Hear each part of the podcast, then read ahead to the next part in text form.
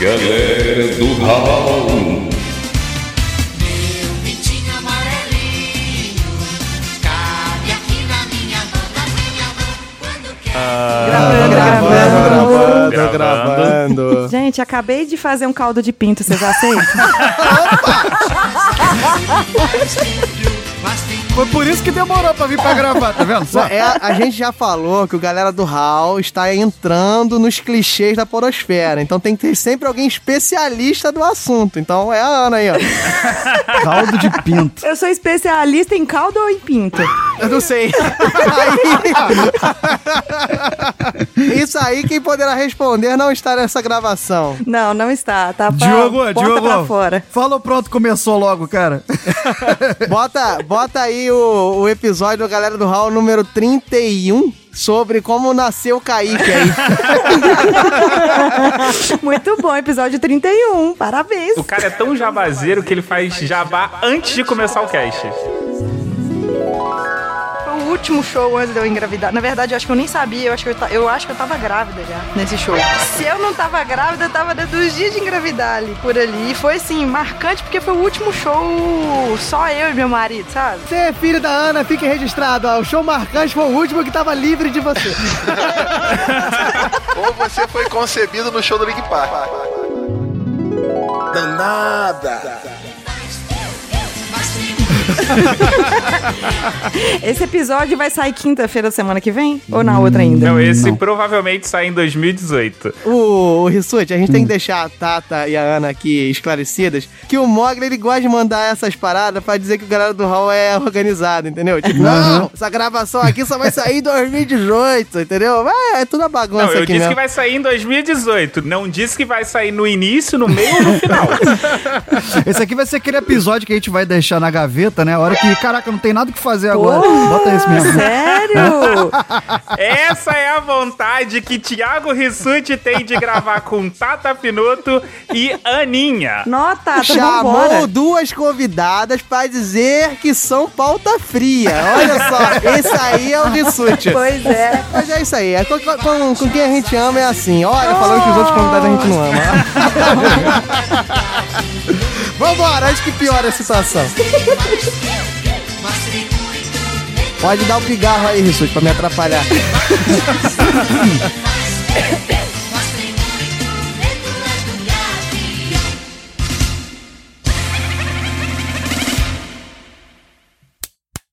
Pronto, começou! Acorda, menina, vem cá, solta os cachorros. Que mané acorda, menina, meu irmão? Aqui é Cozinha Real.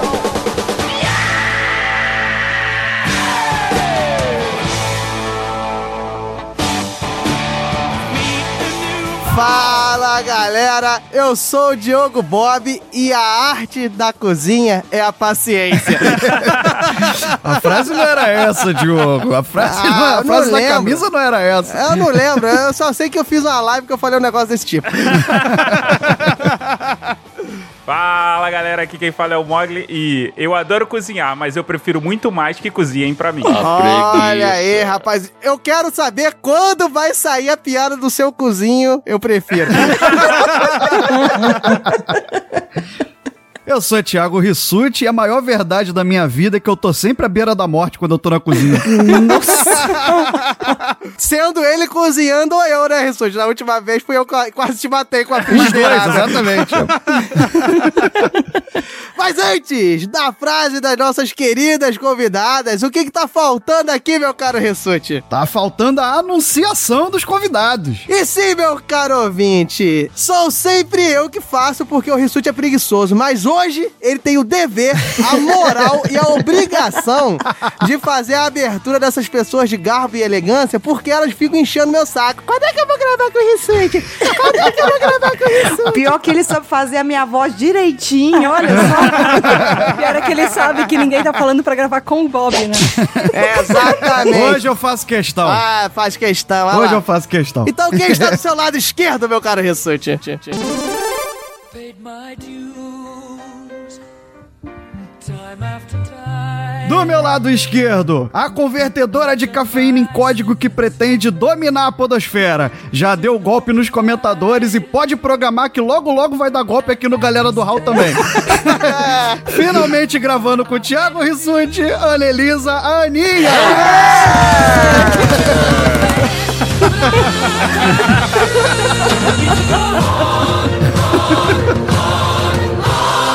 We are the champions, my friend.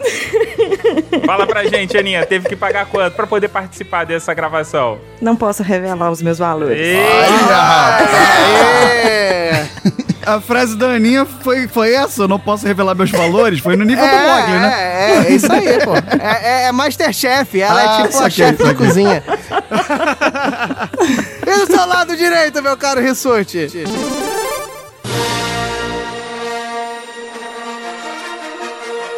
No meu lado direito, ela que é dona do beijo que acalanta nossos corações. E isso não é concorrência ao ilustro Dude. A mulher que te manda pra PQP te dizendo por quê, dona do único clube secreto do mundo que é aberto ao público. Finalmente gravando com o Thiago Rissuti. Thaís Piloto, a Tata. Linda, linda, linda, linda. Fala galera, aqui é a Tata Finoto e eu quero mandar pra PQP todos aqueles vídeos que fazem cozinhar parecer muito fácil com uma receita maravilhosa que você vai ficar babando. Ou seja, acabamos de perder o nosso patrocínio que eu ia falar agora do Taste Made Brasil. É esse. E eu gostaria de dizer aqui que eu tô pagando duas dívidas nesse episódio. Enfim, meu caro ouvinte, acho que vocês já perceberam mais ou menos do que a gente vai falar. Se você olhou a vitrine, você percebeu. Se você olhou o título, você percebeu. Se você prestou atenção na abertura, você percebeu. Se você não percebeu, você é uma anta. Não, brincadeira. A piada. O ouvinte que não percebeu é porque tá cozinhando, Diogo Bob. ah, é isso aí. Muito Ou melhor quem que manda a gente. cozinha, né? Ou isso. Muito melhor que a gente, porque aqui, meu caro ouvinte, nós vamos falar de nossas peripécias com o açafrão, nossas peripécias com louro, com orégano, com a cozinha de meu Deus, com a cozinha brasileira, com a cozinha mineira, com a cozinha paulista. Cozinha não, né? Com a cozinha paulista. E vamos ver até quando a gente consegue segurar sem a piada do cozinho. Logo depois do meu round de mensagem, com o único ser desse podcast que não precisa ter uma cozinha na sua casa. Vai lá, Raulzito, meu O garoto. nosso Louro José Raulzito. O, o Raulzito vai estar com peruca loira nesse, nesse round de mensagem? Não, ele vai estar com um bico de papagaio e pintado de verde.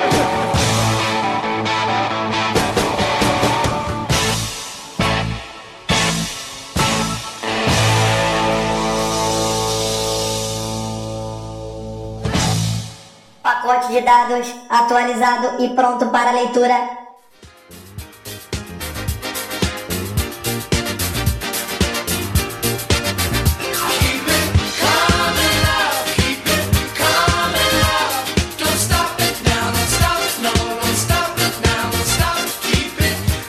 Fala galera, olha só que rapidinho fazer aquele nosso jabá de sempre, nosso ganha-pão.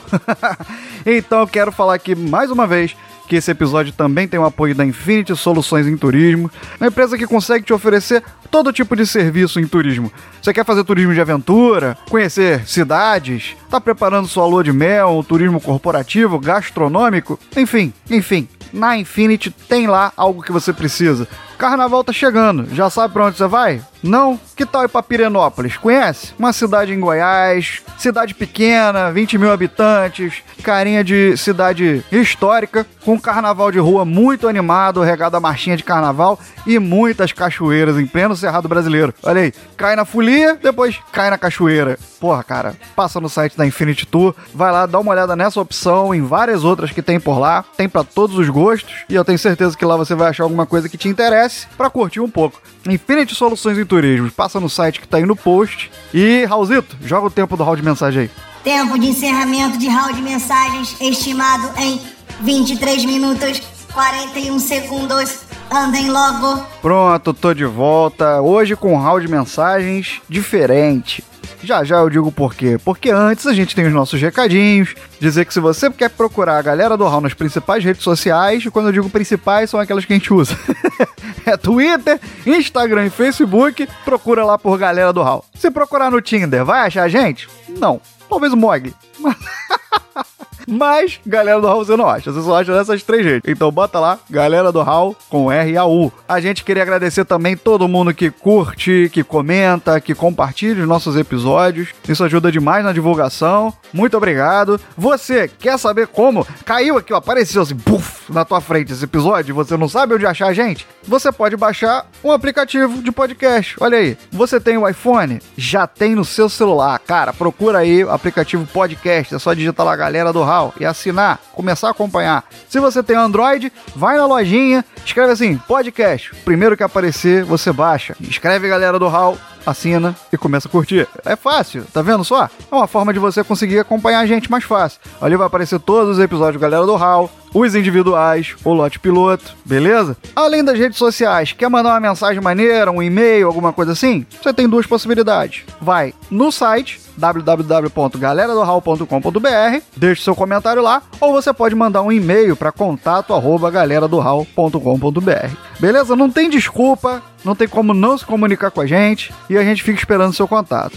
Vamos direto também para onde dá treta, para onde dá encrenca, que é o resultado da justiça do povo. E com 60%, o filme de Cafeína foi escolhido como o melhor final do mundo. Numa sala de justiça sensacional, se você não ouviu ainda, corre lá. Cafeína e Pensador Louco se degladiaram lindamente e com 60% a Cafeína venceu o Pensador Louco. E eu falei que o round de mensagem tá um pouquinho diferente, né? Por quê? Hoje nós não vamos ler as mensagens. As mensagens desse episódio do Fim do Mundo e desse episódio que você tá ouvindo agora, que você vai ouvir agora com a Aninha e com a Tata, vão ser lidas no próximo round de mensagem. Nesse aqui nós vamos reproduzir um áudio que a gente recebeu do Leandro Pereira, do podcast Ergo, explicando em detalhes precisos e técnicos o que era o bug do milênio. Numa experiência dele, ele, ele mesmo diz que trabalhou no bug do milênio. Então essa carteirada impressionante, vale a pena você ouvir o que ele tem a dizer, o relato dele, as explicações dele. Isso daí, quem, quem ouviu o episódio sabe que foi uma piada que eu fiz com o moleque que fez o favor de não entender, como toda piada. e aí, reverberou um pouquinho, a galera falou assim: não, peraí, deixa eu explicar pra essa cambada de retardado, leia-se eu, como é que funcionou o bug do milênio. E aí o Leandro fez uma explicação sensacional. Muito gostosa de ouvir, como é todo o episódio do Ergo. Então, se você não conhece, também fica a indicação aí. Conheça o Ergo, conheça o trabalho do Leandro, que ele não fala sobre tecnologia, mas ele fala sobre as histórias das pessoas que estão por trás das músicas, ou melhor, ou as histórias dessas pessoas contadas através de música. Enfim, eu não sei definir o Ergo. O Ergo é indescritível, só você sentindo pra saber. Não é ouvindo, é sentindo. Então. Antes disso, antes de passar para a mensagem do Leandro, eu vou puxar aqui rapidinho as andanças na podosfera. Se alguém perguntar por mim. E dessa vez teve quem? Teve o Mogli em duas participações.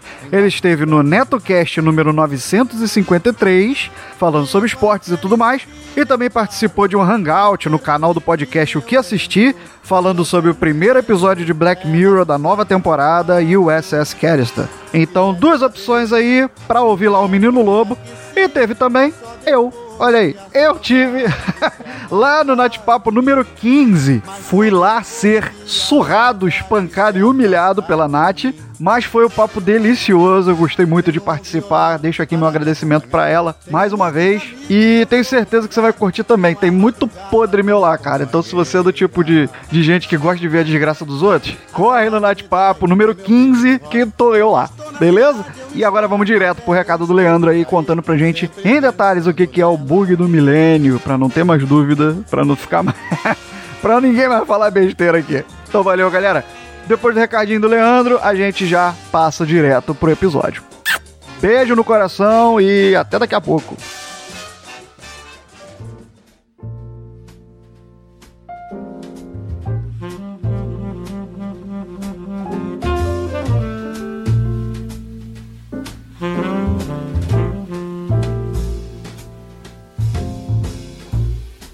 Aí galera do HAL, aqui é o Leandro do podcast Ergo e também do podcast Fermata.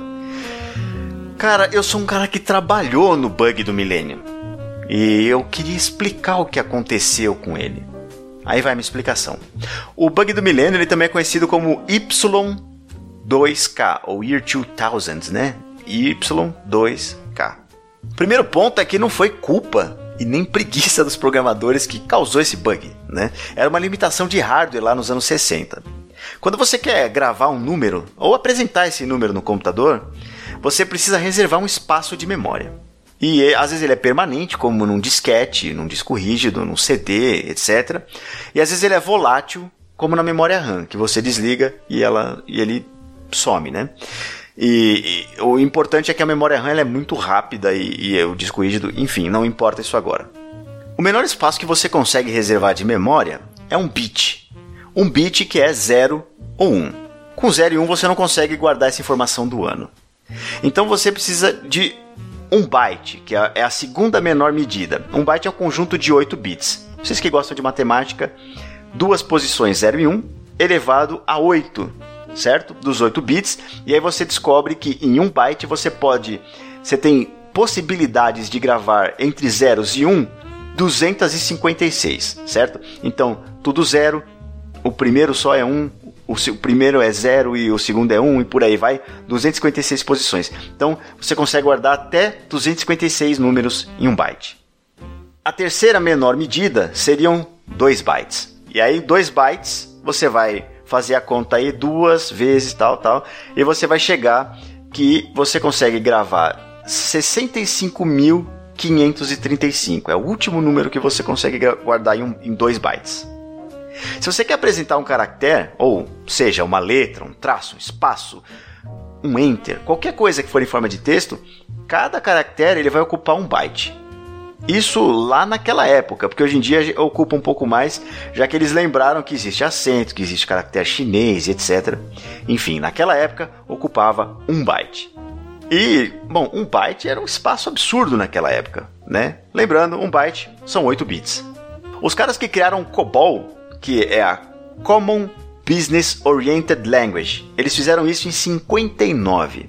Essa linguagem é usada até hoje nos bancos aí, em todos os bancos de dinheiro, tô falando, né? E eles nessa linguagem eles colocaram as datas como texto, o que faria que ocupasse 2 bytes por dia, 2 bytes por mês e para não ocupar 8 bytes no total e ocupar 6, eles colocaram só 2 bytes por ano.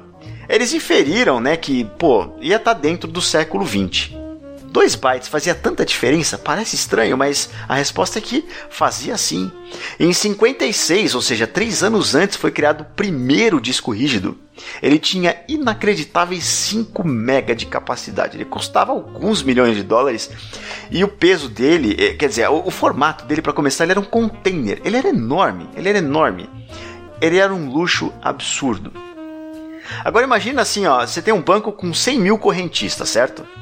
E você quer fazer uma listagem lá no seu computador em que você coloca o número do cadastro do cliente e o valor do saldo na conta dele naquela data. Eu falo do número de cadastro porque o nome ocupa um byte, é muito grande, né? Então, vamos lá, são 100 mil clientes, você precisa de uns 2 bytes. Não, 2 bytes não dá. 65.535 é menor do que 100 mil, que é o que a gente coloca, né? Que a gente precisa. Então você precisa de um byte a mais, e aí a gente chega até os números de 16.777.215. Parece bem legal para quem tem 100 mil, né? E aí, como a gente já tem, né? A gente tem aí reservado 2 bytes para ID, então 3 bytes para ID.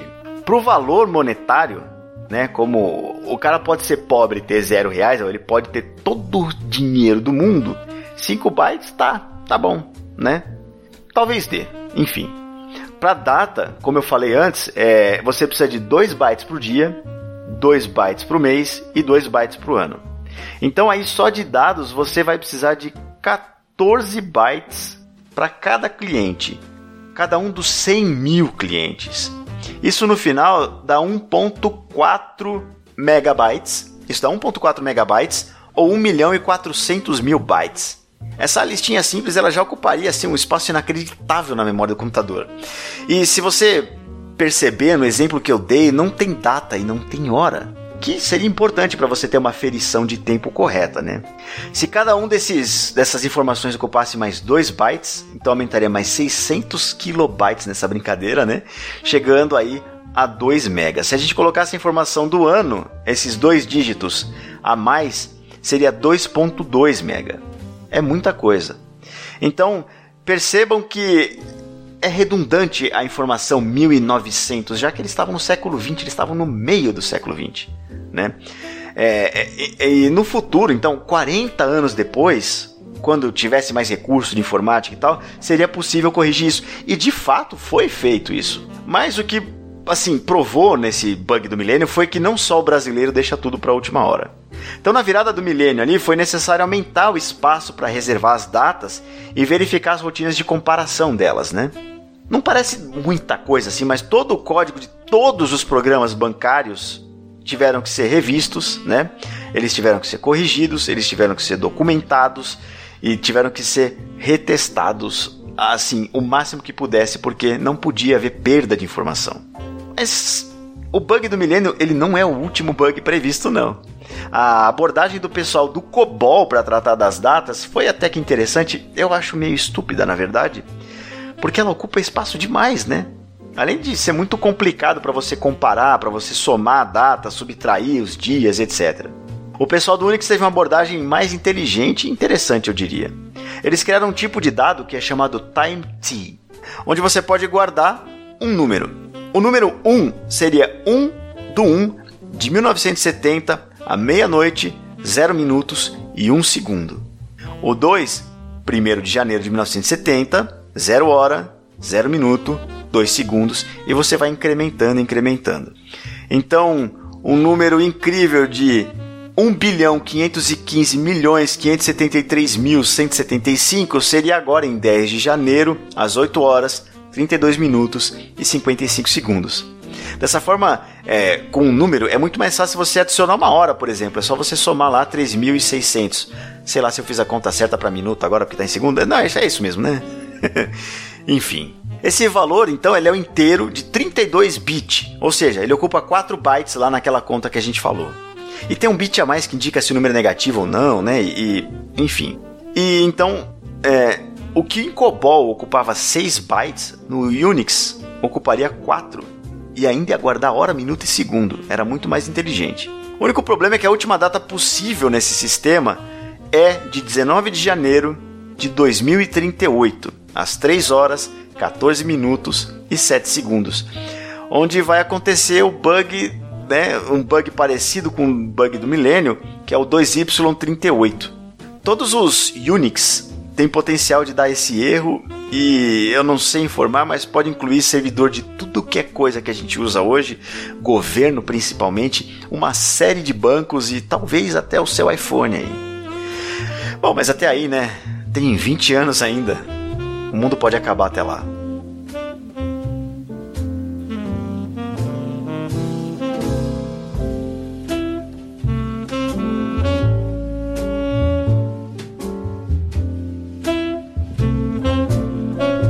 Pacote de dados lido com sucesso.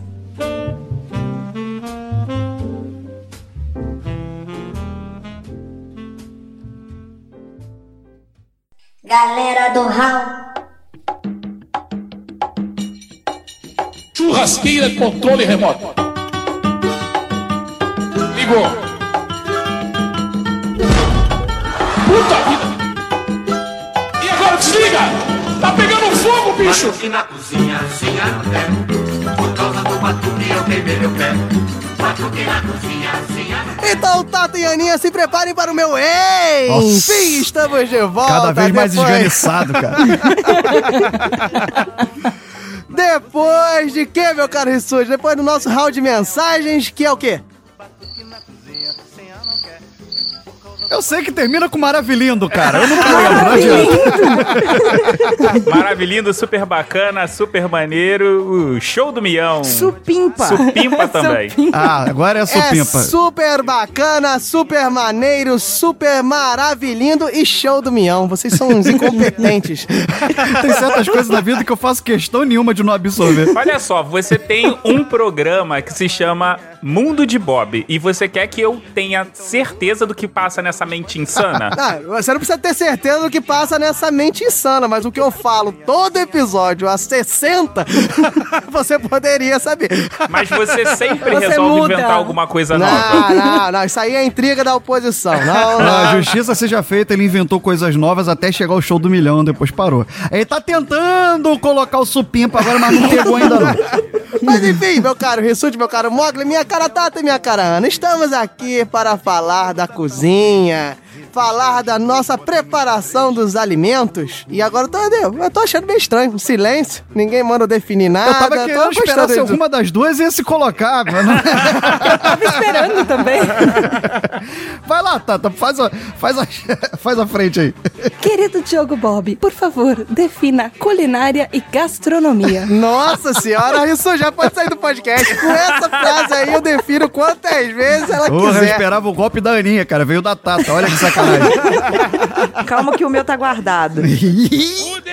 Minha cara Tata, você muito provavelmente sabe que cozinhar e cozinha vem de quê? Vem do latim. Ah, mentira! Não diga! Legal que ela não perguntou cozinhar e cozinhar. Mas foi o que ele preparou. Vem do latim. Agora eu vou falar o meu latim italiano, né? Vem do meu, la... Vem do meu latim italiano coquere. Mas isso não é coqueiro? Não é normal essa pessoa, né? Não é. É, o médico disse pra não contrariar a Aninha. Ah, tá, tá bom, tá bom, desculpa aí. Vai lá, amiguinho, pode continuar. É do latim coquere. Coquere. Quer dizer cozinhar. Nada mais, nada menos do que isso. Só foi uma evolução da palavra. Mais uma coisa que é muito interessante de falar, meu caro Rissuti, sabe o quê? Não sei, se Não, não, não falou sabe. ainda, como é que eu vou saber, né? Grosso! Que o- sabe qual é o passado de coquere? Coquerei? Não. Coquereu. Coquereu? Não, é coctus. E sabe o que que vem coctus, meu caro Rissuti? Não sei, Diogo Boy. o que vem? É porque nos navios, meu caro Rissuti, tinha o costume de cozinhar a massa duas vezes para se tornar mais durável. E ela ficava muito parecida com uma coisa que a gente usa hoje em dia. E aí você pensa o seguinte: o latim duas vezes é bis e o passado de cozido é coctus. Então biscoctus é biscoito o nome dessa bodega, meu caro Aí, Rissuti. tá vendo só? Tá vendo só? Jura que você fez todo esse nó pra eu isso? falei, porra. Gente, eu tô impressionado, viu? É, rapaz, vem aqui pontuar que bolacha é o que você leva na cara. Exato. Porra, primeira vez que eu tenho que bater palmas pra Diogo Bob. Pois é. Então, meu caro Rissu, já que você está batendo palmas, eu gostaria que você definisse. Eu? Isso não é minha função, não, filho. Não, eu queria que você fizesse uma análise interior, porque segundo Ana, a Ana Elisa, nós conseguimos filosofar sobre qualquer coisa. Então eu gostaria que você me dissesse se você é um bom cozinheiro. Se você olhasse para dentro de si e fizesse essa avaliação. Você é um bom cozinheiro, meu caro Rissuti? Óbvio que não. não tem filosofia aí, cara. Tem realidade, entendeu? Como eu falei, eu tô sempre à beira da morte na cozinha, porque é, é óleo que espirra, é fogo que sobe na frigideira, é, é linguiça que sai correndo pelo, pelo, no chão, é dedo cortado. Nossa Eita, senhora, eu tô velho. imaginando a cena. Eu tô imaginando Rissuti com aqueles. Com, sabe aqueles escudos da polícia militar de metal?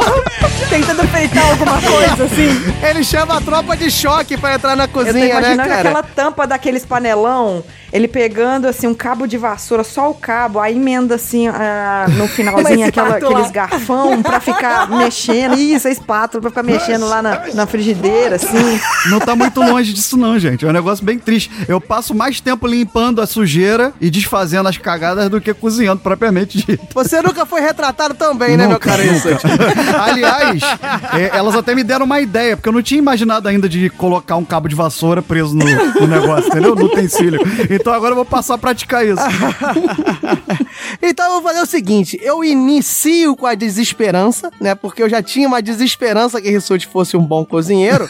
e vou terminar com a desesperança. Ou seja, eu só vou chamar o Mogli lá no final. Agora eu vou ser esperançoso. E a cara Tata Finoto?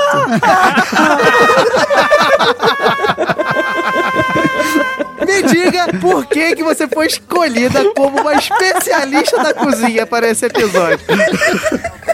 Porque eu achei que o episódio era sobre desastres da cozinha. Ah, muito bom. Aí seria de fato a especialista. Bateu uma salva de palma aqui pro profissional. Não deixe de ser uma especialista no assunto, né? A minha especialidade na cozinha é abrir a geladeira e ver se tem alguma coisa pronta lá dentro. Nem ferver uma água, pelo menos? Deus abençoe o iFood. Deus abençoe qualquer pessoa que cozinha e deixa a comida lá na geladeira pronta pra mim. Ou seja, a Tata Finoto é mais uma das espécimes que agradece a mente humana por ter inventado o micro-ondas, né? Graças a Deus. E o delivery. Fazemos, fazemos orações todos os dias para a pessoa que tinha um chocolate dentro do bolso na hora que tava mexendo com o micro-ondas e viu que aquilo derreteu. Não, na, mi- na minha casa, que isso não é, não, não é só comigo. A minha mãe sabe cozinhar, mas ela não gosta e ela acabou comprando aquelas panelas que meio que cozinham sozinha, tem é que alarme. é? A panela cozinha sozinha, precisa dessa panela, peraí. Ela tem uma, uma coisinha que ela mexe a comida ainda. Você, você só programa Ela vem na negócio mesa ali. assim, servindo. O nome disso é Raulzito. Entendeu? Tem essa e tem uma outra que, que ela cozinha e ela faz papel de fogão e forno e. Cara, ela faz papel de fogão, tipo assim, é, é uma artista, né, da, da- da culinária brasileira, né? Ela fala assim: hoje vou atuar como uma panela de pressão. Exato. Hoje o que, que você precisa? Você precisa que eu seja o quê? Um exaustor. Aí ela, tipo, caraca, a Tata não é Tata Finoto, né? É Tata Jetson.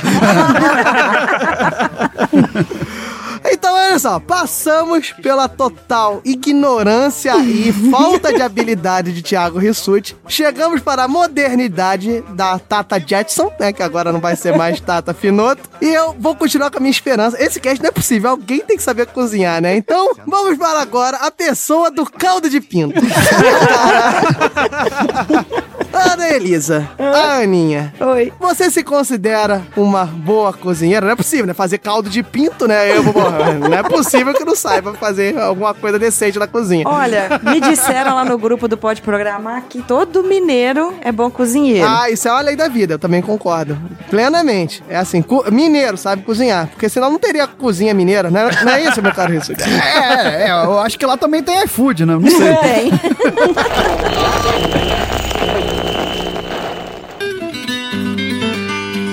Hal apresenta Mineira e Cozinha, uma sinonímia de puro sabor. Nem existe isso, você tá inventando palavras. Fala direito, rapaz.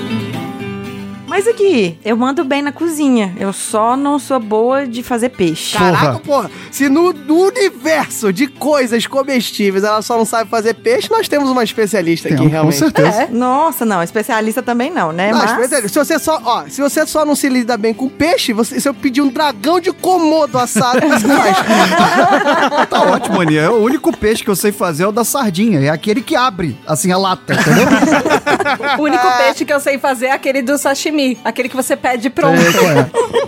Então, não tem a mínima habilidade com faca pra fazer comida japonesa, nada. Pô, não, Isso tem aí a não. mínima habilidade com facas, né? Eu esperava mais de você. Não, com faca pra fazer sushi e sashimi, mas pra picar cebola, igual a gente vê é, lá no Masterchef, eles cortando, eu faço Olha aí, hashtag Ana no Masterchef, por favor. Aí a primeira, primeira prova, faça um peixe cozido.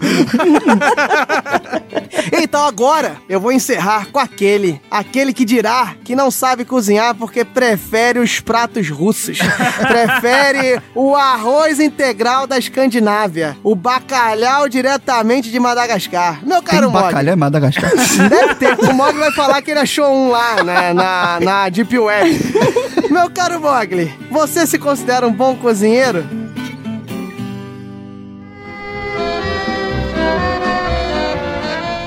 Cara, eu me considero um cozinheiro razoável, mas eu tenho preguiça de cozinhar. Eu não gosto de cozinhar sempre, não, porque cozinhar todo dia é uma parada chata. Eu sou tão preguiçoso que eu sou do tipo de pessoa que eu cozinho no final de semana o que eu vou comer pra semana inteira. Essa Ah, não, isso é aí Não, vocês não entenderam. Eu cozinho uma carne pra comer a semana inteira. Continua sendo uma boa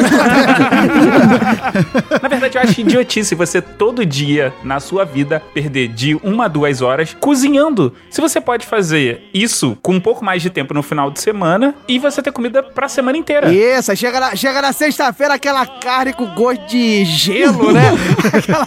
Meu recorde de um feijão é um mês. Um mês. Um mês. Puta que pariu! Como é que é? Repete, pô, Meu recorde de feijão é um mês. Porra, mano. Eu fiz um feijão, tipo, eu fiz uma panela grande. E aí eu ficava naquele lance. Preparava pra eu comer, jogava direto na geladeira. Depois que eu fizer, fazia o meu prato. Mas o feijão durou um mês na geladeira? Então, eu sou uma pessoa que não sou muito fã de feijão. Ele ficou verde, né? O, o Mogli não é um cara muito atento a detalhes, como assim, é, É, condições exatamente. sanitárias, entendeu? Tipo assim, é, saneamento básico. Tipo feijão verde, É, essas É, coisas. ele né? olhou assim, vem cá, isso aqui é mofo ou é paio? Deixa eu ver. Eu acho que é paio, vamos misturar. Então, existe uma técnica. Se você fizer o feijão, aquele feijão carregado, com lombinho, toicinho e linguiça, principalmente paio, ele acaba criando uma certa camada de gordura que protege. Que nojo. Caralho. Então tá, Mogli, já que você mostrou Calma isso aí, calma aí. Bob, e você? Eu, se eu me considero um bom cozinheiro, É. Você certamente não viu a live em que o Diogo Bob cozinhava. Ele fazia um mero e simples hambúrguer. E a panela caiu no chão. Meu caro, ó, quem assistiu a live, ó, quem fica convidado aí vocês olharem mais o Instagram do Galera do Raul. Quem assistiu a live lá, ouviu a célebre frase que vai resumir se eu sou um bom cozinheiro ou não. Cozinha é simples, cozinha real, você não tem segredo. É carne, bacon e acidente.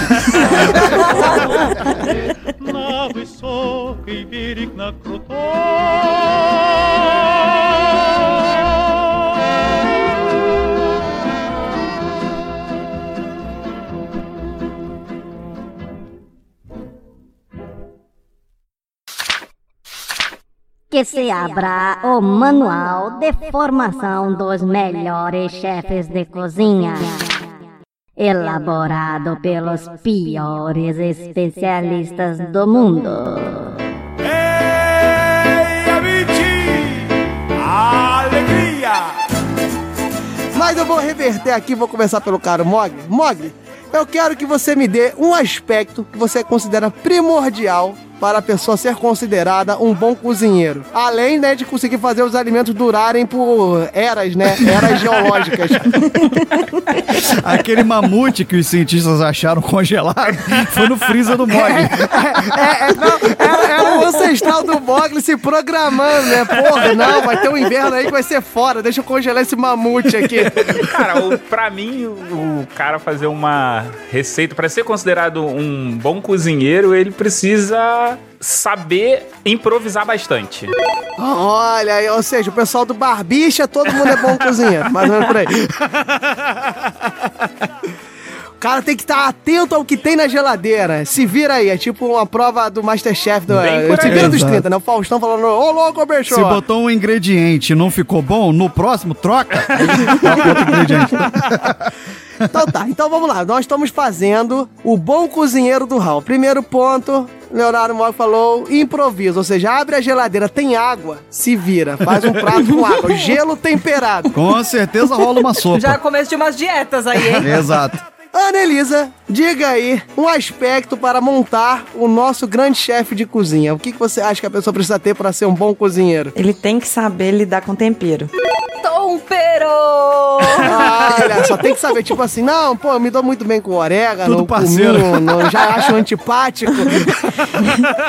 Não, é saber, por exemplo, que, que tipo de tempero que vai ornar com determinada comida. Isso é Não, interessante. peraí, quando a pessoa usa ornar, É. não, quando a pessoa bota não é? ornar numa frase, Você não tem como Você não falar... consegue mais rebater. É, né? mas- exatamente. Ou seja, a pessoa faz uma escultura de sal em cima da camada de bacon de gordura do feijão do Não, Mogli. é ou menos tempero, não isso. é salgar o negócio, não. É usar tempero. Mas vem cá, eu tenho uma pergunta pra vocês. A comida pra vocês tem que ser normal, um pouco apimentada ou bastante apimentada? Ou com mofo, né? Ou com mofo. Isso vai depender, por exemplo, comida de caldo, igual caldo de pinto. no friozinho, é bom colocar muita pimenta. Fica bem picante, entendeu? Ah, é, um caldo de pinto tem que ser picante, senão não, não, Eu até agora não consegui visualizar isso como comida, mas tudo bem. Vamos pra frente. Daqui a pouco eu faço, eu falo, eu conto a receita do caldo de pinto. Ah, eu, pai, então olha, isso aí, isso é pronto. Eu vou pular a vez, tá? Eu acho que o bom cozinheiro não é o cara que vai lá na cozinha e tira onda, não. É o cara que sabe estruturar um prato em palavras. Ó, falei bonito, hein? Ó, e não quis dizer nada, né? O cara que sabe botar uma receita pra outra pessoa ler, entender e tentar fazer igual e ficar bom. Esse é o bom cozinheiro. É o cara que tem tudo em mente pra fazer um bom prato. Pronto. Falei minha. Eu não vou falar mais nada nesse podcast. Usa o ornar. É, é, ah, então tá. Então ele tem um bom. Ele. Pera aí, vou voltar. Pera aí, ela me pega de impro- improviso. Como é que eu vou botar ornar? A pessoa pega a receita e orna, faz um origami com ela e manda para outra Eu pessoa. acho que ornar não era nesse sentido, não. Mas- Vem a cara Tata Finoto, especialista em comidas congeladas, em apreciar o bom paladar que vem proveniente do gelo e das micro-ondas desse meu Brasil. Qual é o atributo que o cozinheiro do Hall precisa ter pra ser um bom cozinheiro? Eu ia falar paciência, que é uma coisa que eu não tenho, mas talvez paladar.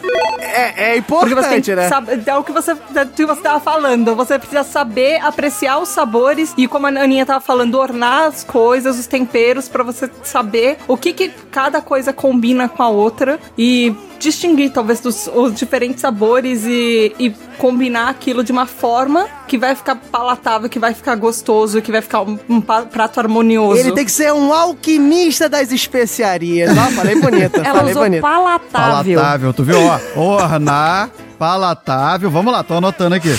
Tu acha que isso aqui é galera do Hall? Tu acha que isso aqui é Rissuti Mogli Bob? Porra, não, que não sabe, muito mal sabe ler da onde vem as palavras. Quem mandou tu falar que vem do latim? Elas estão gastando latim agora aqui. Meu caro Thiago Rissuti, então encerre Uhum. para nós montarmos esse nosso robô cozinheiro aqui, né? Pra gente fazer o checklist. O que você considera como um bom cozinheiro? O que, que ele precisa ter? É, depois de todos esses atributos que os caros colegas colocaram aqui nessa, nessa elaboração do que vem a ser né, um bom cozinheiro, eu acho que ele tem que ter resiliência também. Porque é se isso? tentar tudo e ficar uma merda, come assim mesmo, fi, mantém a cabeça erguida, finge que não aconteceu nada e espera que na próxima seja melhor. É no limite, é isso? É tipo isso.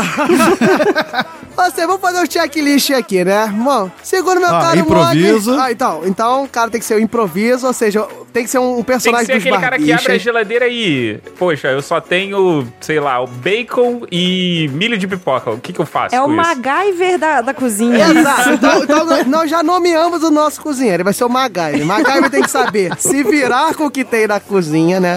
Sei lá. Ele tem só as facas, sei lá. Ele faz um molho de ferro e manganês.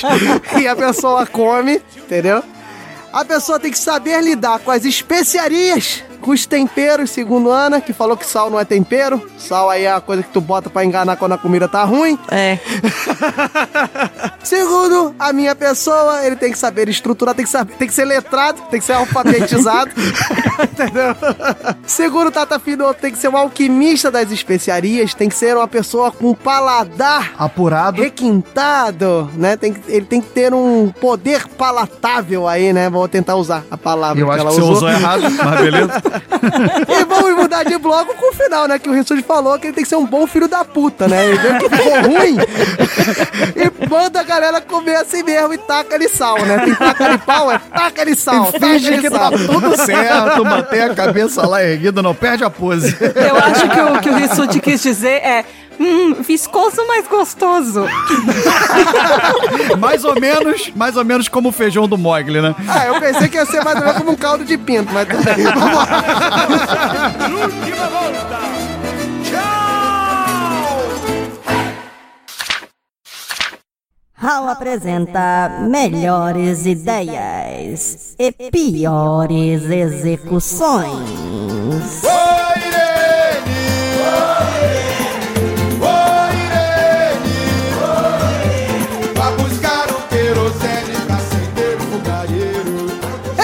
meus caros ouvintes, vocês estavam aqui esperando uma aula de culinária, né? um exemplo de como você se tornar uma pessoa assim, bem quista pelos amigos, porque sabe cozinhar, não. Você acabou de ver como que a gente não sabe absolutamente nada sobre gastronomia e montamos aqui um Frankenstein que só sabe escrever, tacar sal e fazer água virar, sei lá, vinho. Ou seja, que Preferências! ah, o chefe de cozinha é Deus, né? Jesus. Mas enfim, já que a gente não sabe fazer nada, a gente tem que mostrar por que, que a gente não sabe fazer nada, meu- né, meu caro Rissuti? É, pô, é isso aí. Então, eu não vou começar por você, porque normalmente você tem boas histórias, Ih. né? Então são histórias que são boas pra gente ficar rindo no final. É, pra isso, né? Pra isso. História, defina a história boa, né? É a história que os outros vão rir. História, história boa é que você perde toda a sua dignidade. Exato. Todo, to- aqui é tudo pela audiência. Todos os ouvintes do Galera do Hall querem saber em qual momento o Rissuti perde a sua dignidade, entendeu? Mas enfim, vamos tentar deixar isso pro final. Minha cara, Tata Firoto, você tem alguma história? ou você. Você tem, assim, eu gostaria que você pontuasse, assim, com fatos, né? Com fatos venéreos. Por que, que você se considera uma negação na cozinha? Bom, tem algumas coisas que eu sei fazer, tá? Só me defendendo. Ah, tá, também. Doce eu sei fazer. Ah, também, pô. Compra paçoquita aí na, na banca, é doce. Vambora. Não, calma aí, eu sei fazer tiramisu. Tira Sabe, quem? sei lá o que é isso. Tirou ela quem do negócio? Ô, fica na sua. Eu sei fazer tiramisu, que é mais difícil. Tá bom, tá bom, mas olha só, você tá fugindo pela tangente. Você, só- você falou que não sabe fazer nada e já falou duas coisas que sabe fazer. Eu quero, eu quero que você se banhe na vergonha. É, Quero que você então. mergulhe no poço de falta de dignidade. Eu acho que, sabe tapioca? Aquele negócio que teoricamente é muito fácil de fazer? Sei, sei. Você joga tapioca na frigideirinha, certo? Isso. E aí o negócio é que se você mexe ou esbarra na frigideira, no cabinho da frigideira, aquela droga daquele pozinho da tapioca vem- sempre vai pra um lado ou pra outro e ele faz um buraco no meio da tapioca. Aí o que você faz? Cobre com mais pozinho de tapioca. E aquele negócio vai ficando grosso, enfim. Aí eu fui rechear a minha tapioquinha. Tipo, a Tata faz uma tapioca de 2 metros de altura, né? É quase um tamanco, né, cara? É quase um tamanco.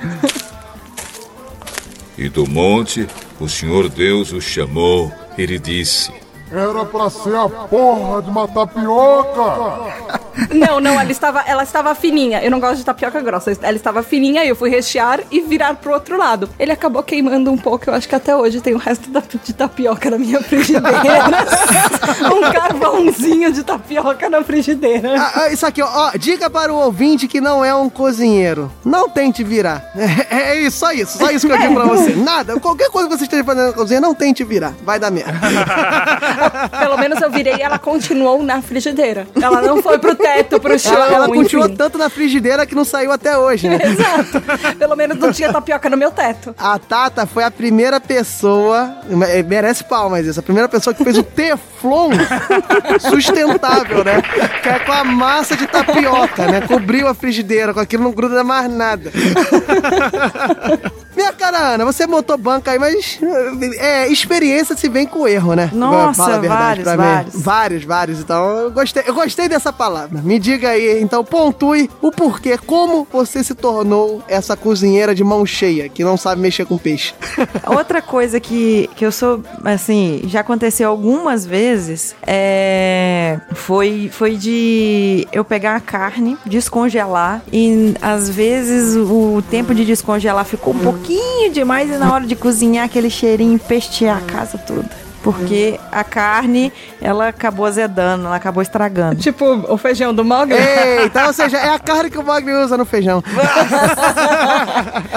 Da próxima vez você não joga fora, Ninha. Você liga pro Mogli e pergunta se ele tá precisando de tempero. Exatamente. O, o Mogli é daquela máxima: se já tá estragado, não tem como estragar. Entendeu? Eu sou da máxima, se eu não morri, tá bom. O que não mata engorda, né? Isso. Isso aí, episódio número 28 da galera do. Vai lá, Diogo, a meta é 10. 10 jabás no episódio. Então vamos lá, Rissuti, já que a meta é essa, meu caro Rissuti. Nossa, nossas convidadas, elas são, elas estão falando aí que não sabem cozinhar, mas sabem, viu? Mostrou aí. Tem histórias aí pequenas, elas não sabem o que é passar vergonha na cozinha, meu caro Rissuti, não sabe. Eu sei que é passar vergonha na cozinha, porque quando eu tava grávida, eu fui fazer é, cachorro quente. E cozinhou o Kaique na boca do fogão, assim, com a barriga em cima. Quase, foi isso. Eu salguei demais o molho do cachorro quente e ficou intragável. Ninguém comeu. Não, não, não. Ah, É, é, mais uma prova que nossas, nossa, nossas ah, convidadas são cozinheiras de mão cheia. Porque isso aí, errar o sal é mole. Eu quero saber é você conseguir salgar uma carne moída e parecer que é carne moída aos flocos de neve. É isso que eu tô querendo, meu caro ouvinte. Olha só, eu vou mostrar as minhas habilidades. Eu tenho vários pontos, ó. Um problema que eu tenho é paciência. Por quê? Mundo de Bob. Eu já pontuei aqui, né, que eu vou procurar essa panela aí que cozinha, que faz as coisas sozinha, porque se fosse pra ficar olhando, eu não cozinhava, meu amigo. Se o negócio tá lá na receita, que é pra você ficar esperando 5 minutos, pra que que eu vou ficar olhando pro fogão 5 minutos? Então eu não preciso. Eu saio da cozinha e vou fazer meus outros afazeres. Aqui é multifunções, entendeu? O problema É, é, o a problema é, o problema é a minha o meu pequeno lapso temporal, em que eu acho que passaram 5 minutos e passaram 45. e com isso, eu tenho pequenas histórias Você assim. já ouviu eu- falar eu- daqueles alarmezinhos de cozinha? não, não, isso aí, isso aí é muito Nutella Ah, pra mim. tá. Isso aí é muito Nutella. O, o bom cozinheiro é o cara que tem o feeling, que sabe a hora que tem que voltar na cozinha. Eu, gosto então, das, eu... gosto da história do ovo, Diogo. Você vai contar, não vai? Não, óbvio, eu vou mostrar. vocês sabem fazer, vocês sabem fazer ovo instalado? O famoso ovo frito. É o ovo frito. Ah, eu tenho uma técnica muito legal pra fazer ovo frito. Te garanto que não é melhor que a minha. Caraca, técnica pra fazer ovo frito, cara. Não, eu, eu tô curioso. Eu, Eu tô quero curioso. muito ouvir isso. Preste atenção, meu caro Maga. Minha, minha técnica para fazer ovo instalado é assim. Você coloca o ovo para cozinhar. Sim, meu caro ouvinte, você coloca o ovo para cozinhar. Aí tá lá na receita de todo bom grado, né? Minha mamãe me ensinou. Você vai lá, deixa. Quando a água ferver, você espera 5 minutos. É mais ou menos por aí. Não são 5, você está errado. São 38. Que aí você espera 38 minutos, o que que acontece? Nossa! A água seca, o ovo gruda na panela e vai gerando uma certa pressão interna dentro do ovo cozido, entendeu? E aí o ovo instalado é, é a seguinte técnica, que você explode o ovo cozido na sua cozinha, mais especificamente na cozinha da sua mãe. E vai parar a gema de ovo no ventilador de teto. É mais ou menos isso. Isso é um ovo instalado. Tá? na- E essa técnica serve pra muitas coisas. Quando eu fui tentar fazer feijão na panela de pressão, o, te- o teto da casa da minha mãe tem uma mancha preta no teto que não é, é o é a- eu fiz o primeiro foguete caseiro da história da humanidade, entendeu? Que ficou tanto tempo lá dentro sem água que a panela de pressão explodiu, foi no Nossa. teto. Cada um tem a mancha em casa que merece, né? Você, quer dizer, sua mãe.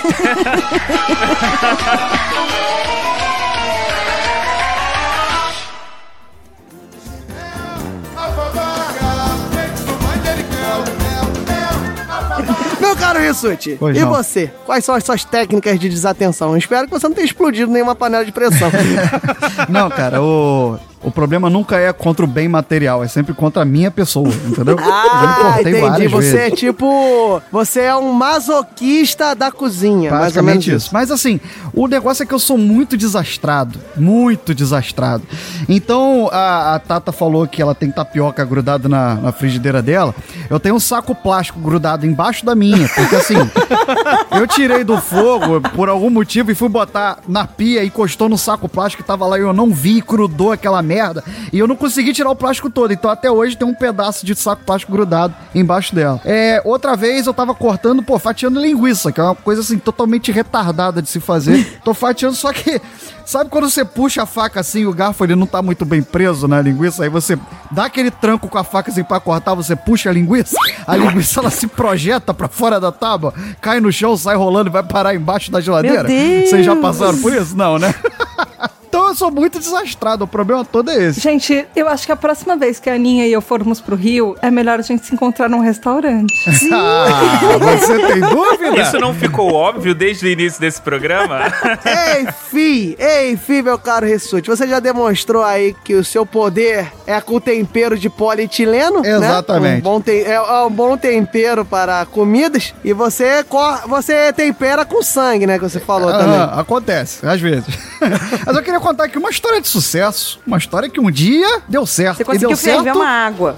Não, mas peraí, peraí, ô Rissuti, isso aqui não é o podcast primeiro de abril, não, hein? Tô Não, só te, te deixando juro, aqui, te claro. Uma coisa que eu faço relativamente bem, e eu sei que não é nada demais, a pessoa vai falar assim, porra, ele faz isso. Não, é macarrão. é só isso. que Mas assim, miojo, né? não, não é miojo. Não é miojo. Miojo também, o meu miojo é espetacular. Tem uma técnicazinha lá que faz o Aham. miojo ser melhor. Ele, ele é o cara que faz o miojo ficar igual de 3 minutos em 2 minutos e meio. Esse cara é foda. Dica, ouvinte, não coloca o tempero na água. Fica uma bosta. Coloca no miojo, depois de tirar a água que pega mais o sabor. é, é, pega aquele sódio, aqueles negócios todos, joga tudo Ah, no mas, ah, macarrão. mas você é engole maluco. Se é pra morrer, tem que fazer direito, cara. Depois que partimos desse dito aí do cara Rissuti, conte sua história de sucesso depois disso aí. Ah, o- então, eu tô morando sozinho há, sei lá, 10 meses mais ou menos, nesse momento. E aí, um belo dia, eu falei assim: eu vou aprender a cozinhar, mas eu vou aprender a cozinhar assim, bem, bem mesmo.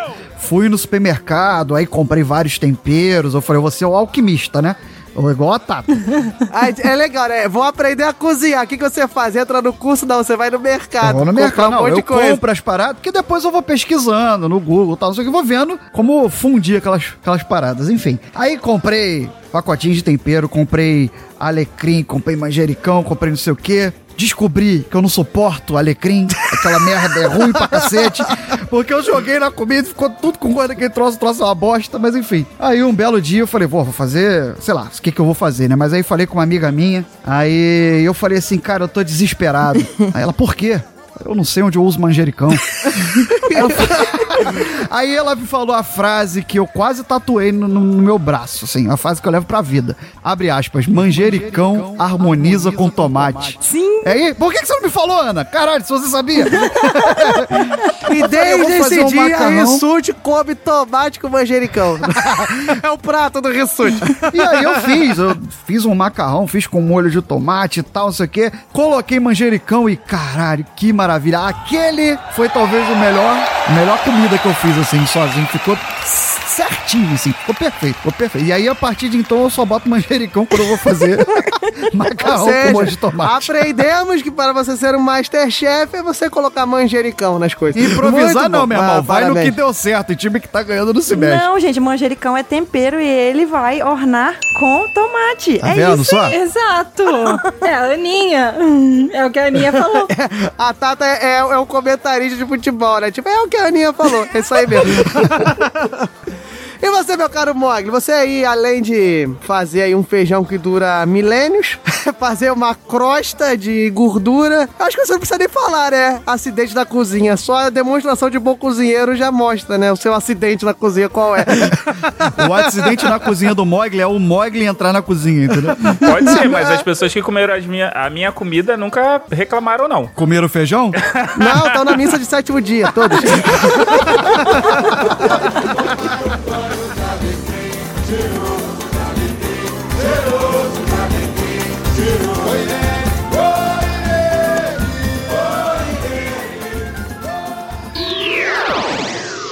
Mais tarde na Sala de Justiça.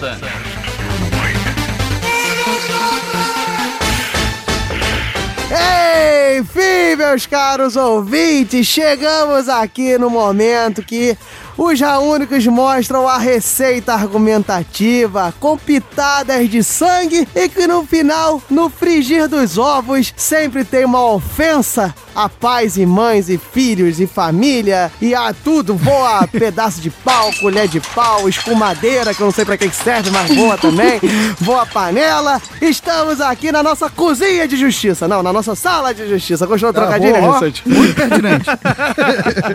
Mas sim, estamos no nosso momento de debate. E no nosso momento de debate que nós mais gostamos, não é isso, meu caro Mogli? Exatamente.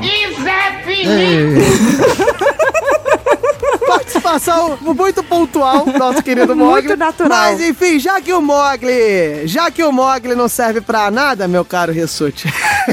Diga aí, por que, que a gente gosta tanto dessa sala de justiça que vai acontecer agora? Porque quando nós temos convidados, ou tão belas convidadas no episódio, são elas que irão se degladiar. E nós ficaremos aqui mediando essa Isso. batalha. Eu voto pra ser o contrário, porque eu já participei de duas salas de justiça Não, já. senhora, aqui é o código HAL. Eu digo aqui pra senhora Ana e pra senhora Tata, antes de qualquer recurso, convidados Eu quero provas, participarem. eu quero provas, de- de- isso em papel, registrado em cartório, com Não, firma tudo bem, a reconhecida. senhora quer isso, basta que a senhora pague uma taxa de 272 reais que a gente manda entregar na sua caixa. Me manda a conta que eu deposito agora, eu faço, eu faço o DOC agora. que isso? Esfregou na cara, assim, ó, isso é só isso que precisa? Meu caro Mogli, não caia na tramóia que cara Ana Elisa está querendo mostrar aqui, traçar para o nosso podcast. Aqui, minha cara Ana Elisa, os convidados participarem é uma cláusula pétrea. Imutável. E Nossa, que que agora... bonito, hein? Ah, rapaz, eu aprendi cláusula pétrea tem umas duas semanas, tá? Eu fico usando. Imuta imutável eu aprendi tem três. Ah, tá. E a gente diz aqui que isso nunca acontecerá. Enquanto eu for vivo, Rissuti for vivo e o Mogli respirar. Porque eu não considero que ele seja vivo, eu considero que ele é um ser que respira. Mas enfim, meu caro ouvinte, chega de mais delongas. Raulzito, anuncia aí as nossas queridas debatedoras. Depois disso, meu caro Mogli dirá o tema do Raul e dirá quem começará. É o tempo que ele tem pra se refazer, que ele tava perdido no mundo da lua. Vai lá, e meu caro terminar de Raulzito. corrigir a última prova.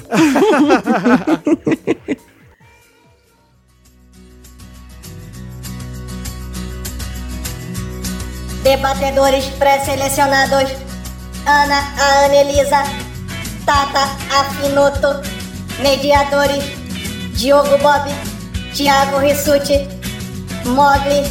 A vida anda boa, mas há uma exceção. Então, meu caro Mogli, agora que você já está atento, está perspicaz, com as suas orelhas de pé para ouvir a linha argumentativa de Tata e Ana, a Ana Elisa. E Tata afinou. Você dirá para os nossos queridos ouvintes qual é o tema da galera do hall, da sala de justiça desse O tema episódio. da sala de justiça é fazer comida em casa ou comprar ela pronta? Eu só tenho uma reclamação pra fazer. Faça a Só reclamação. me deram, só me deram só uma opção. Opção 1. O sorteio aí só me deram a opção. Já falaram assim, você vai defender isso. Então vamos, vamos pontuar aqui que Ana Elisa já teve tempo para pensar na sua linha argumentativa, porque já teve a opção de defender isso. Po- Pontuado isso, Ana Elisa, a cozinheira do galera do Hall aqui, que mostrou ser uma MacGyver, defenderá a comida feita em casa.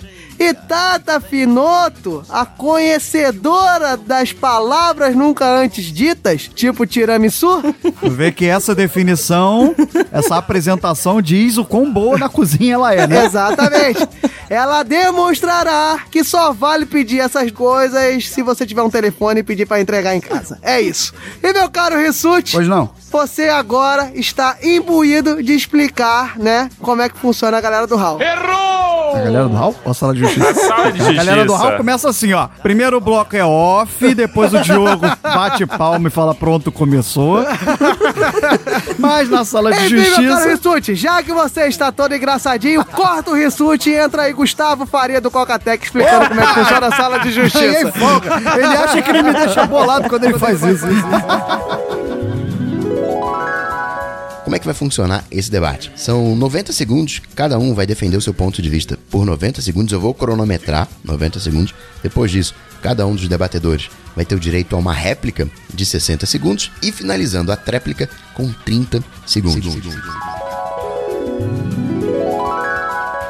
Enfim, meu caro Rissuti, depois do nosso querido Coca, do Coca Tech, explicando como é que funciona a sala de justiça, faça aí para a nossa querida Tata Finoto o quê? O que, que ela tem direito aqui que foi descoberto no off? Fizemos aqui no off durante 27 minutos aproximadamente.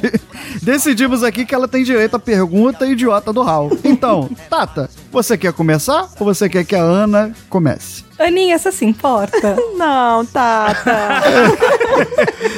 Enfim. Vamos pra porrada. Tata Finoto decidiu aí, né? Uma decisão polêmica, uma decisão assim surpreendente que a Ana Elisa vai começar. então tá, tá preparada, Aninha? Nunca. Tá bom, então vamos assim mesmo. Vai lá, Rissuti. Aninha, 90 segundos, valendo. Round 1. Fight. Show na cozinha. Então. Cala a boca. é, começou bem. Vai vai descontar esse Ah, tempo, hein? puta merda. Então.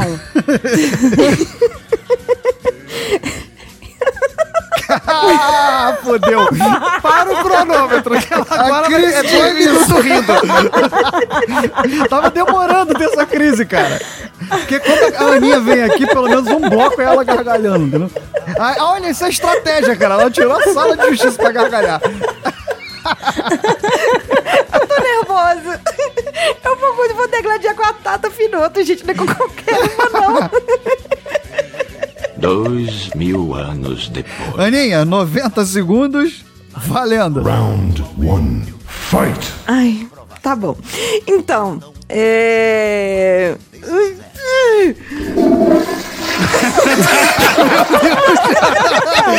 que belo argumento é esse, meu Deus? Zero de novo, Mogli. Zero de novo muito que... engraçado essa porra. Não, olha só. Cozinhar em casa é muito bom, porque você vai fazer uma terapia, vai experimentar temperos, aprovar vários paladares, e, as- e você vai fazer aquela coisa do seu gosto, do seu jeito. E também a porção do jeito que você quiser. Quando você pede comida é, pronta, vem às vezes, ou vem muito pouco, ou vem demais. E você joga fora, ou você passa fome. E, e o bom de cozinhar em casa é que é uma experiência assim sensorial. Ela vai ser uma, uma experiência de, de olfato, paladar, até de textura. Então, você usando toda a experiência sensorial ali, você vai também cortar o dedo, você vai sentir dor também. Isso aí acontece. Também é sensorial. Então, Ô, gente, tá indo, vai indo. vai. 50 segundos. Então, cozinhar em casa é muito melhor. Eu uso aqui tempero caseiro que eu mesma faço, sal, alho. Não sei o que, que é que vem, eu não sei se o, se o cozinheiro cuspiu lá na, na Um salada, o que, que ele passou lá na- no meio do pão lá. Vi de alguns relatos aí de McDonald's que os caras passam coisinhas lá, pizza. Então, assim, em casa eu consigo controlar tudo que eu vou que eu vou preparar, eu consigo ter todo o controle ali, vou higienizar a salada, é, fervo tudo bonitinho, lavo. Cinco. Então por isso que é muito, muito melhor cozinhar em casa. Não tem jeito. É isso aí. É isso Ai. aí. Ponto final. Minha cara Ana defendendo uma cozinha sustentável em que você tem uma salineira em casa que faz o próprio sal, entendeu? defende, defende a higienização e a não inserção de coisinhas na sua De comida. Jesus. Ei. Nossa senhora, o Mogli tá, hoje tá demais. O Mogli tá impagável. Esse menino tá uma máquina do humor hoje. então, Tata Finoto, você está preparada para defender aí, ir contra a terapia, a experiência sensorial de Ana Elisa? Não, mas vamos lá. Não, depois dos 90 minutos de Ana Elisa. 90 segundos pra Tata. Tá pronto? Vamos. Valendo. Fight. Então, a Aninha falou que cozinhar é uma experiência que pode sobrar comida, mas comida nunca é demais. Eita. Se sobrar comida é maravilhoso porque você pode compartilhar com outras pessoas, você pode comer no dia seguinte. No mês seguinte. comida é uma pedir comida é uma coisa maravilhosa. Você tem aos toques dos seus dedos, você tem, você tem acesso a, a gastronomias de tudo quanto é parte do mundo que está disponível ali para você ou no aplicativo ou no telefone. Você pode escolher vários sabores, ver combinações que você gosta, pedir alguma coisa que foi feita, sei lá, no Masterchef e você nunca conseguiria reproduzir na sua casa. E você pode evitar acidentes. Porque evitar acidentes e não se machucar enquanto você está cozinhando é extremamente importante. Vídeo Pra ovo você não parar. instalado. pra você não parar no hospital, ao invés de parar na sua mesa comendo, tudo bonitinho ali ao lado de pessoas que você gosta. Um minuto. Você evita incêndios, você evita se cortar, você evita queimar utensílios, você evita queimar o seu amiguinho. Você pode, inclusive, experimentar coisas que você não teria acesso. Você co- 15. pode, por exemplo, experimentar uma salada caprese, depois comer um tiramisu. Você pode... 10, Tá inventando palavra, tá inventando E a palavra. sua, Bob? 5, E você pode compartilhar isso com as outras pessoas que você gosta. acabou. Acabou, acabou, eu acabou. ouvi o barulho do fim do tempo de Tata Finoto. Estamos aí, meu caro Ressute, em prol da cozinha aí multinacional, que você pode comer pratos de todos os lugares, de todos os países, em prol da gula, Eu tô sentindo que. é demais. Eu tô sentindo que a minha história de ter cortado o dedo várias vezes tá, tá municiando as duas, Toda Não, hora é. puxam isso. Tata Finoto defendeu a política de proteção. Primeiro socorro. Você não precisa queimar o seu amiguinho, jorrar sangue e comer nunca é demais. Então, minha cara Anelisa, está pronta para defender a sua linha argumentativa e dizer que Tata Finoto tá tirando como exemplo aí acidentes, catástrofes aí no- do mundo, do meu Brasil, do meu mundo, sei lá, da onde que ela inventou isso tudo. Está pronta? Essa sala de justiça vai ser difícil. Não, ninguém ouviu, ninguém ouviu isso aí. Tá pronto? Tô, né? Tem certeza? Não consegue, né? Lógico que não. 60 segundos pra Ana. 60 segundos, Aninha. Valendo. Round 2. Fight. Ai, meu Deus. Então, como a Tata falou, que é muito mais prático, tem a praticidade de você comprar, de você pedir, tá ao alcance dos seus dedos ali, mas e a experiência, e a emoção, e trazer tudo à tona ali de você poder fazer com as suas próprias mãos o seu alimento, você se alimentar, você se nutrir. Essa experiência, até mesmo dos acidentes, serve de aprendizado. Quantas vezes que eu já me queimei, quantas vezes que eu já me cortei, e isso sempre serviu de aprendizado. E cada vez mais eu cozinho melhor. Então, assim, é muito melhor 20. quando você tem todo o controle de tudo, quando você sabe que os alimentos estão certinho, que ninguém passou ali um cobre, um pinto lugar. Você sabe que o povo que Cinco. jogou um suor ali em cima, aquele tempero que não tem nada a ver com tempero. Acabou. Então, assim, quando você tem todo o controle, é Acabou, muito acabou, melhor. acabou. Parou, parou, parou. Jogou aquele tempero ali. Gente, eu tô ninja demais me controlando.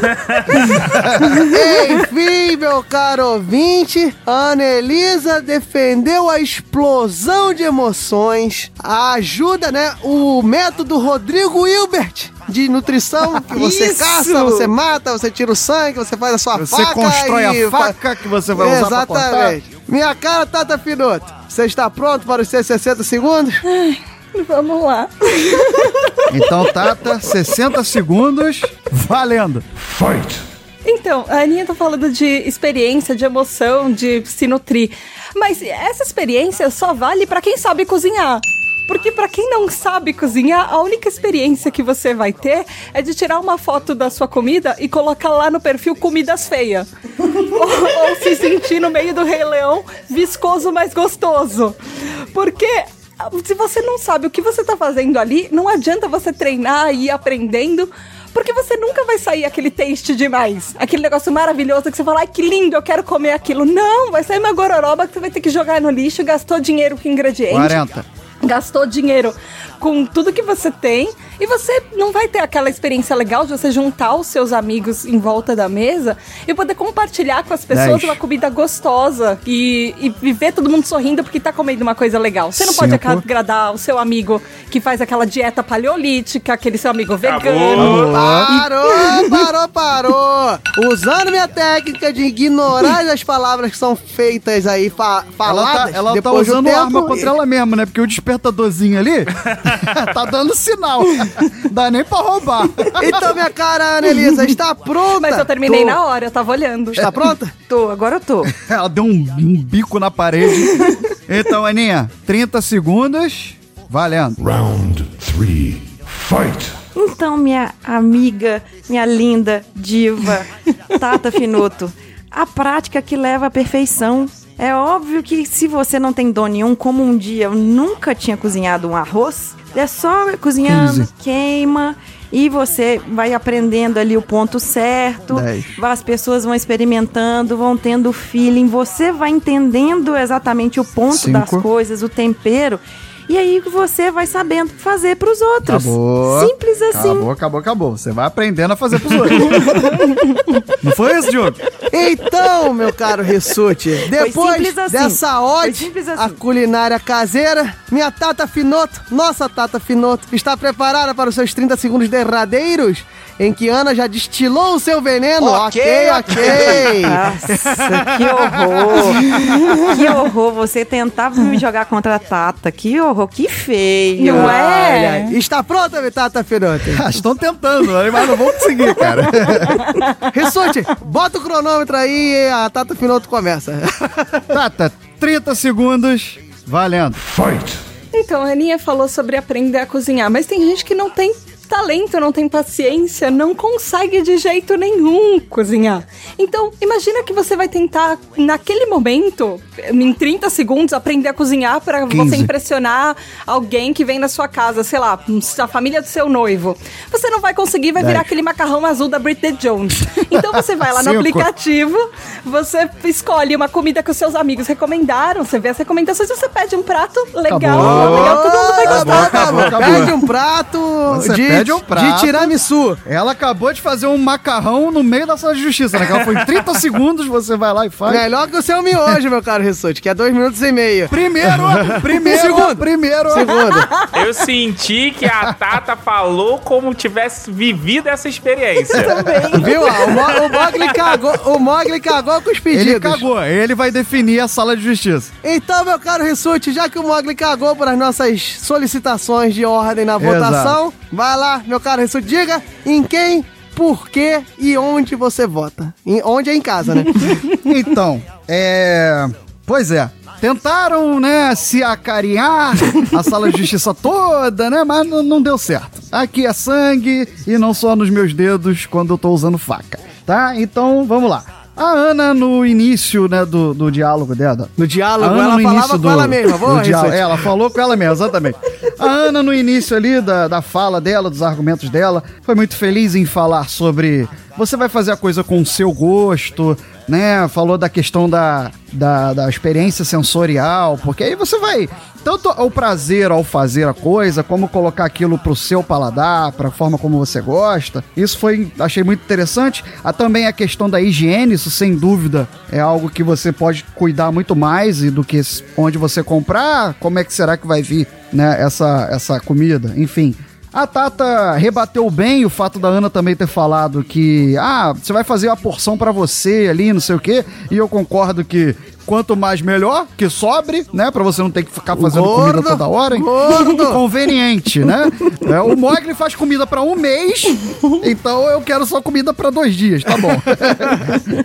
então ela rebateu isso muito bem, ela falou que você pode evitar acidentes, eu sou a prova viva de que ela tá certa nesse ponto, né? Ah, porém, aí a Ana voltou, beleza, você evita acidente, mas tudo é um aprendizado, então a partir de um determinado momento você começa a aprender e a se especializar naquilo e tudo mais. Também rebateu bem esse ponto. Ficou faltando ela falar também do da questão do custo-benefício, né? Porque É talvez fazer comida em casa fique Verdade, mais barato, esqueci né? mesmo. Mas ainda assim, pela questão basicamente da higiene, eu acho que foi foi algo que não foi rebatido. Eu vou na Ana. Olha aí, meu De caro coração, de coração muito apertado e qual fosse o voto Ah, para seria de dessa forma, mas eu vou na Para de bajular nossas convidadas. Votou na Ana, pronto e acabou. Geralmente eu quero mais que se foda, dessa vez eu tô com o Pare de coração bajular, apertado. porque agora você terá que conviver, você terá que conviver com ódio Pro resto da vida. Conviva com isso. Eu sei, eu sei, tá certo. Então, eu darei meu voto aqui, pontuarei, né? Porque a gente precisa terminar esse episódio, né, meu caro ouvinte? Você já não tá aguentando, vai ver o Ressurge jogando sangue e amor para essas duas. Mas retomando, gostaria de dizer que nossas debatedoras, como sempre, né, já fizeram em episódios em separado e agora juntas, desenvolveram linhas argumentativas coesas, linhas argumentativas com total sentido ao que se propõe, e eu normalmente estou enrolando para decidir quem eu voto. Tô falando. Entendeu? Pensando, inventando palavras. Eu ainda não inventei palavra, mas eu gostaria de dizer que tantos argumentos palatáveis ao menos ornam esse galera ele do não fez isso. Entendeu? e veio a dizer que a Annalisa falou muito bem, falou da cozinha caseira, falou da higiene, falou de colocar coisinhas, colocou as experiências sensoriais. Tata Finoto rebateu, eu tô meio que dizendo basicamente o que o Rissuti disse, né? E eu corroboro com ele, que Tata rebateu muito bem, colocou bons aspectos. É um Aurélio. E eu vou pontuar num pequeno ponto. A Anelisa realmente não falou da principal coisa da cozinha caseira, que seria a relação custo-benefício. Claro que não. E Tata Finoto falou de maneira célebre de um ponto que a mim toca muito, que é e se você não tiver talento, meu caro ouvinte? Se você não tiver o dom, se você fizer aquele pastel de vento e ele fica com gosto ruim, Essa foi a Fica experiência. com gosto de carvão, né? se você não tiver condições, você vai cozinhar? Não vai cozinhar. Então, pelo voto aos necessitados do dom, para serem capazes de fazer um bom prato para sua visita, para você mesmo, eu voto em Tata Finoto e pela compra da comida. Pela minha família. dizer que ambos os mediadores deste episódio que já pronunciaram seu voto fiz- falaram muito bem sobre as duas apresentações. Obrigado, obrigado, Mog. Primeira vez que eu recebo um elogio do Mog, fiquei emocionado. Basicamente, a Aninha falou das vantagens de se cozinhar em casa e. É, mas Tata era essa a ideia, não? Exatamente. Eu tô só enrolando pra decidir o meu voto. Puta merda. Olha, olha o mediador. Olha o mediador. Mas o que eu devo dizer é o seguinte: eu devo dizer que a Tata começou a arrumar pro caminho que eu achava que ela deveria seguir, que foi falando das experiências de aplicativos para convidados. E eu pensei assim: nossa, ela que é uma pessoa viajada, que adora experimentar os sabores do loca dos locais, não vai perder a oportunidade de usar os aplicativos de alimentação para conhecer a comida local. Porque às vezes você viaja, você andou o dia todo e o que falta? Falta você se alimentar. Andei, andei, andei, andei. Encontrar. E por falta deste argumento, o meu voto vai para Aninha. Eu, não sei, eu não sei se eu fico feliz ou se eu fico triste, assim. tô, tô chateada. Olha aí. Voto em Ana Elisa, a. Não sei mais adjetivos para votar nessa pessoa. A fofa, a linda, A gorda, isso. A risonha. a vitoriosa, a impoluta dessa sala de justiça. Impoluta, peraí. Impoluta. Ô, Tio, Não, como é que tu fala que é isso, isso. da nossa convidada, rapaz? Tá maluco? Tu sabe que ela é casada, né? Que lindo, hein? Que lindo. Gostei. Então, nós declaramos a Elisa vitoriosa por conta da falta de aplicativos de alimentação, por falta de andar mais com o chitãozinho chororó. Então, com andei, andei, andei, até encontrar esse aplicativo tão bonito que me fez chorar, nós encerramos essa sala de justiça e dizemos que quinta-feira, até quinta-feira que vem, tem Justiça do Povo. Então, quem curtiu a Tata Finoto, vote aí. Quem curtiu a Annalisa, vote.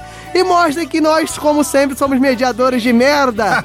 e eu fico aqui no meu velho e querido banco, Ei, dentro da minha velha e querida cozinha, porque o bife é nosso. Mas não era no armário? Eu só, eu só preciso falar uma coisa. Chupa, Rafael.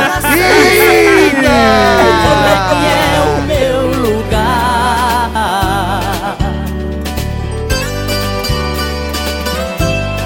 Vencedora, Ana Elisa. Galera do Hall adverte. As vertentes defendidas não necessariamente refletem a opinião dos debatedores. Lendas de animais e rios, aves, flores, desafios. Este é o meu lugar.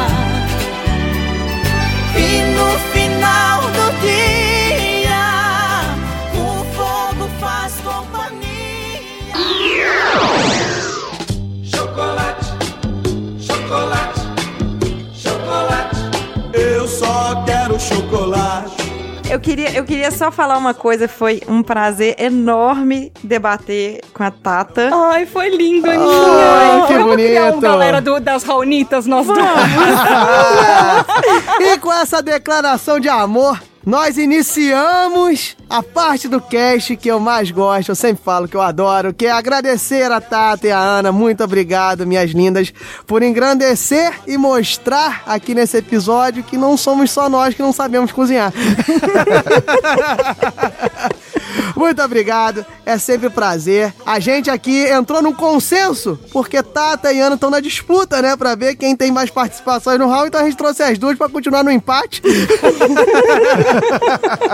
E pra lavar minha alma, né? Porque eu tava em dívida. as Isso. Isso, matou dois coelhos numa cajadada só. Parabéns. E pra satisfazer o desejo de Ana e Tata, que elas acabaram de ver que era um desejo errôneo de gravar com o Thiago Rissuti. Mas o meu era muito acertado, então eu duplamente feliz aqui de estar gravando com as duas, finalmente. Esse, esse Rissuti é um bajulador, olha só. Então, minha cara Tata, diga aí seus contatos, da onde você vem, pra onde você vai. Não, pra onde você vai é pra onde você manda. Então, gente, espero que vocês tenham gostado de me ouvir aqui no Hall. É sempre um prazer gravar com vocês. Eu amo ouvir vocês e gravar com vocês. Ai, é, é lindo. Obrigada mesmo por me convidar. E eu sou a Tata Finoto, do De Porquê pra PQP, o PQPcast, que é o podcast que explica os plot twists da vida real.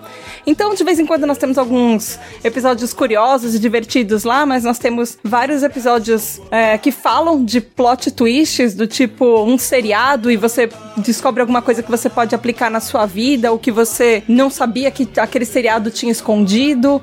Ou, por exemplo, coisas da cultura pop. A gente já falou de política, a gente já falou sobre vários aspectos de feminismo também. Porque, Amo! afinal, agora nós somos um cast de maioria feminina.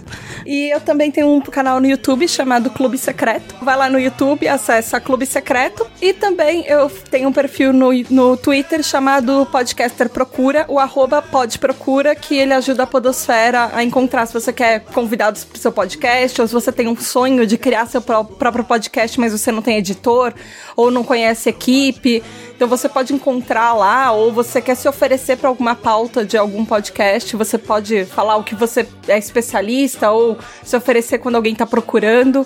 É basicamente um perfil para ajudar a Podosfera a se unir um pouco mais e se conhecer e tentar que todos os podcasts aconteçam. Linda, linda iniciativa de Tata Finoto, que talvez já existisse no início da galera do Hall, a gente não teria feito tanto episódio ruim, né? Exatamente. E pra encerrar aqui nosso hall de convidados, entendeu? Hall.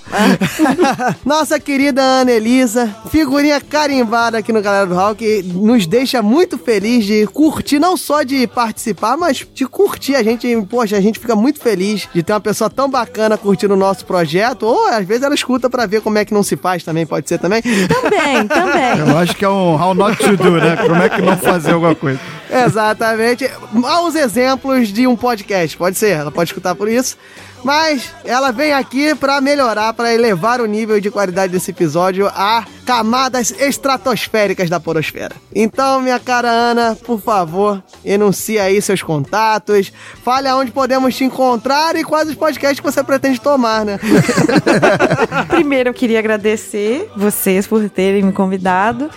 É, então vocês podem me encontrar no Pode Programar. O Pod, ele é com D mudo. E aí vocês jogam lá no Google, lá, porque vocês vão achar agora. Tem site próprio.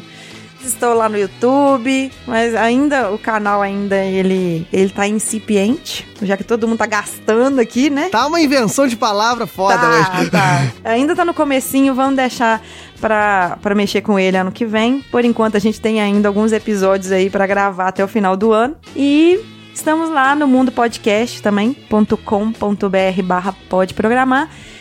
E se Deus quiser, eu acho que ainda esse ano deve sair o episódio dos comentadores que já está gravado também. Opa, Que beleza. Esse, esse eu vou falar pra vocês, é especial que tá gravado. Só que por enquanto as edições estão suspensas porque o editor, ele ele precisa garantir o leitinho das crianças, né? Então, galera, muito obrigado mesmo. Eu sou muito feliz de poder dizer que são duas amigas minhas da, da- duas amigas minhas da Podosfera. Sim. E com isso, eu encerro esse podcast. Não exatamente com isso, porque agora sobe a música que tem a receita de caldo de pinto de Ana Elisa e o tiramisu de Tata Finoto. Pode falar aí. Eu me liguei, só quero chocolate. Não adianta vir com Guaraná. Então, é muito fácil fazer o caldo de pinto, gente. Vocês vão pegar um quilo de mandioca, ou macaxeira, ou aipim, depende do- de como vocês chamam aí na sua região, onde vocês estão ouvindo. Vai, vai cozinhar, depois vai pegar, vai amassar, ou vai bater no liquidificador, ou vai usar o mixer, o que vocês quiserem. Tem que ficar bem amassadinho e ficar bem aspecto de caldo, né? Pra ficar aspecto de mingau, mais grossinho não. Depois você vai pegar ali meio quilo de peito de frango, já cozido, temperado, isso aí acha já congelado, desse jeito, nem precisa também esquentar com, com nada de cozinhar, não precisa. Pega uma cebola, pica, um temperinho, pode ser o caldo de galinha pronto, se você não tem o sal e alho em casa. E cozinhou tudo, misturou tudo, é isso aí. Só jogar uma cebolinha por cima, um, um temperinho ali, um cheiro verde, como é que chama em alguns lugares, e pimenta. E é ótimo no inverno. Bateu aquele friozinho, caldo de pinto. Acorda, menina! Acorda, menina! É uma delícia isso aí! Tiramisu é um doce tipicamente italiano. Não é japonês então era não, essa porra? uma das que é origens comida é- japonesa. É, é tiramisud, que é tipo mentira do sul. É, é um, é um doce inventado que as pessoas comem muito depois da ressaca. Que tipo mentira do sul, sabe? Que ele, ele, ele é feito com uma- um queijo muito típico na Itália, que é mascarpone, café, ah, biscoito, champanhe, é, chocolate em pó e geralmente uma bebida alcoólica, que pode ser vinho ou no Brasil eles usam muito conhaque. Hum. Porque aí você dá uma, aquela levantada, assim. Tem uma Adorei, adorei falar do caldo de pinto e você falar que o tiramisu dá aquela levantada. Adorei, adorei. São receitas casadas. Ou seja, com essa combinação afrodisíaca de um caldo de pinto de manhã e um tiramisu à noite, nós encerramos esse podcast. Valeu, galera. Um grande abraço. Tchau.